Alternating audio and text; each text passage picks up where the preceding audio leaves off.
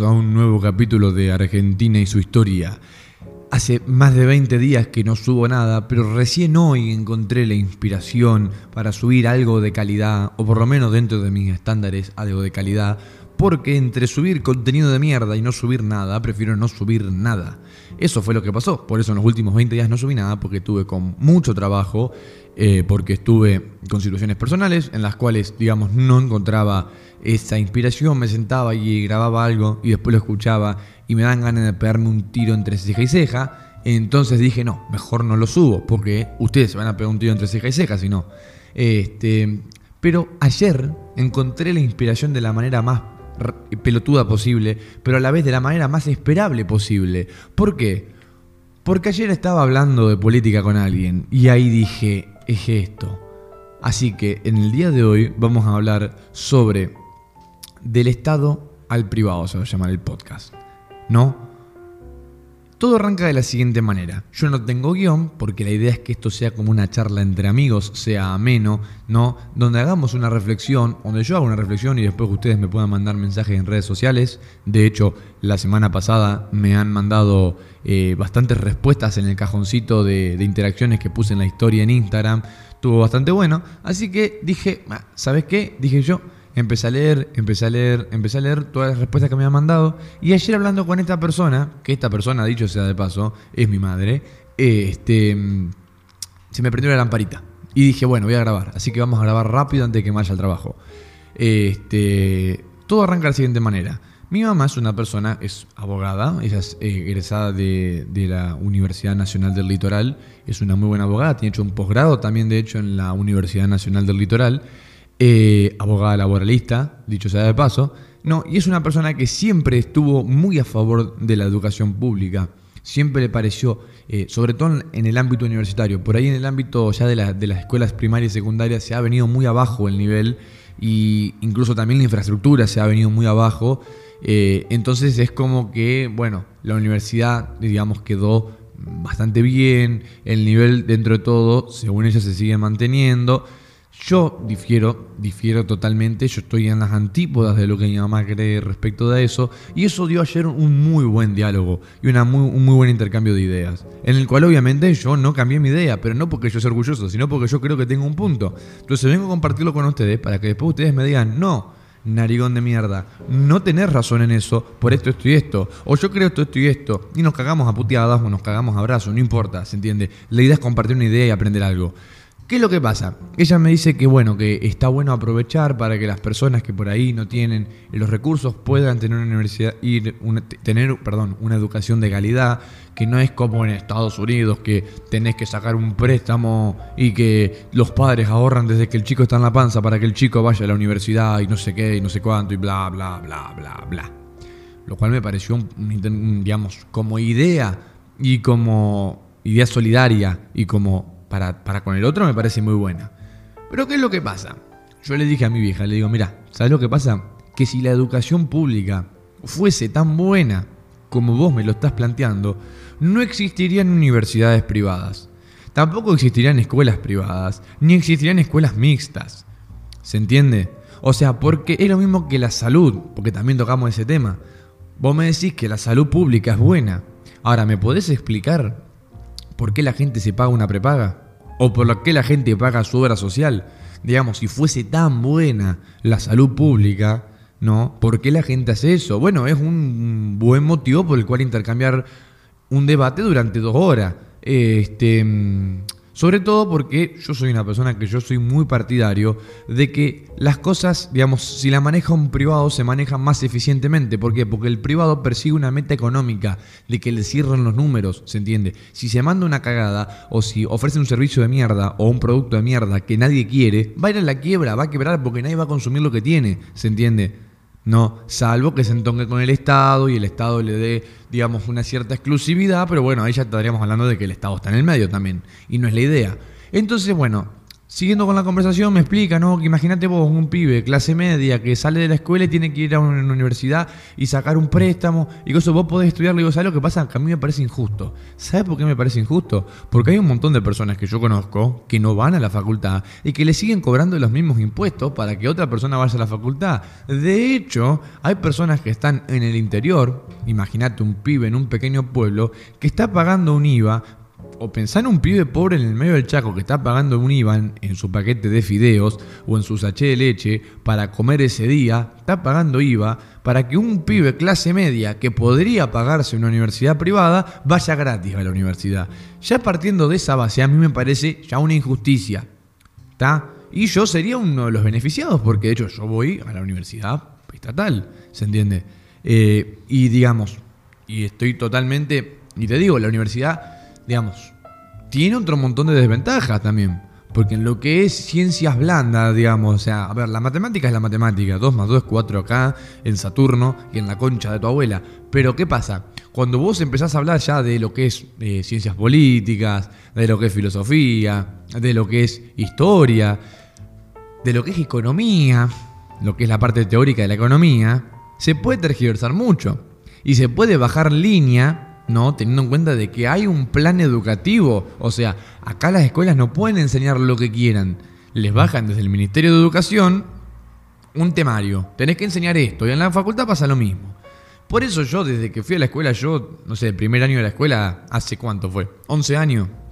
Mi hermano que hoy está en primer año, mi hermano más chico, aprende las mismas cosas que yo, ¿se entiende? Porque te da la pauta de que la idea es que se sepa eso, es que se manejen esos conocimientos. Y la realidad es que cuando vos consultás a otros autores otros libros u otros materiales, te das cuenta que eso es mentira, te das cuenta que eso es un chamullo. Y bueno, todo eso se financia con los impuestos de la gente, ¿se entiende? Entonces no me parece una buena idea. A mí me parece una buena idea que si un pibe no quisiera ir a la facultad porque, no sé, el tipo quiere emprender un negocio, quiere ser deportista, músico, actor, youtuber o podcaster o lo que sea y el tipo no va a ocupar los servicios que educativos de la universidad, estaría bueno que no le cobren los impuestos, no tengan que estar pagándole la educación a otro, ¿se entiende? O el pibe que se harta de la, del, no quiero decir adoctrinamiento porque suena muy fuerte, pero a ver, de que un profesor de mierda le, en una universidad pública le esté vaciando contenido en la cabeza, diciéndole es esto, es así, es así, y si vos le contestás, te cagan a pedo, te reprueban. Te digo porque me pasó, ¿se entiende? No es algo que me contaron, lo viví yo en carne propia, eso, en la escuela y en la facultad. Entonces, ¿Qué es lo que pasa? A mí me parece una total forreada. Entonces el pibe que se cansa de eso y se va a una universidad privada, que va a aprender los mismos temas, pero los profesores están un poco más rescatados y los tienen un poquito más bajo la lupa, entonces se tienen que controlar con las cosas que dicen, pero ese pibe está pagando una cuota y aparte está pagando los impuestos para que alguien más vaya. Entonces después no nos preguntemos por qué no progresamos económicamente, no nos preguntemos después por qué somos pobres, ¿se entiende? Y con la salud pasa exactamente lo mismo, porque digamos, no quiero caer en la chicana mediática de decir, ay, no, bueno, viste que el, presidente tuvo a su hijo en el sanatorio Otamendi, no estuvo en el hospital de la Matanza. Si bien es un punto válido, es un punto válido porque yo creo que tener a tu hijo y parir en el Otamendi debe ser muchísimo más cómodo que parir en el medio de la Matanza, en un hospital podrido que no tiene insumo y que se caga a pedazo y que cada vez que hay una tormenta llueve adentro. ¿Se entiende? Sí, digamos, es un punto válido, pero no entremos en eso si no querés sencillamente pensémoslo de la siguiente manera. Em, vos hoy estás pagando una hora social, la pago yo, y seguramente los que me están escuchando, la mayoría la paga, ¿se entiende?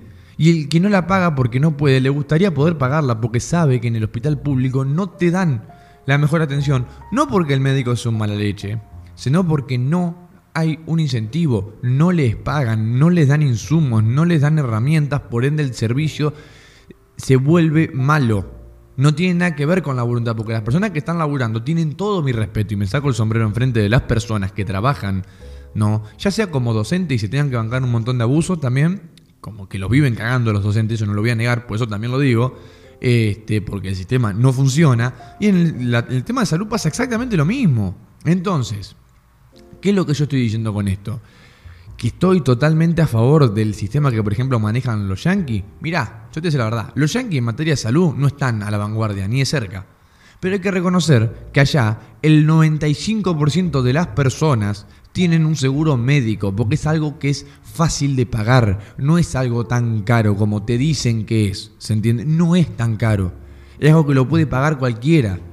Acá una hora social o una prepaga te sale un huevo, la mitad del otro y algún pedacito de algún órgano también te sale. Entonces, ojo con eso, ojo con eso, que no es poca cosa.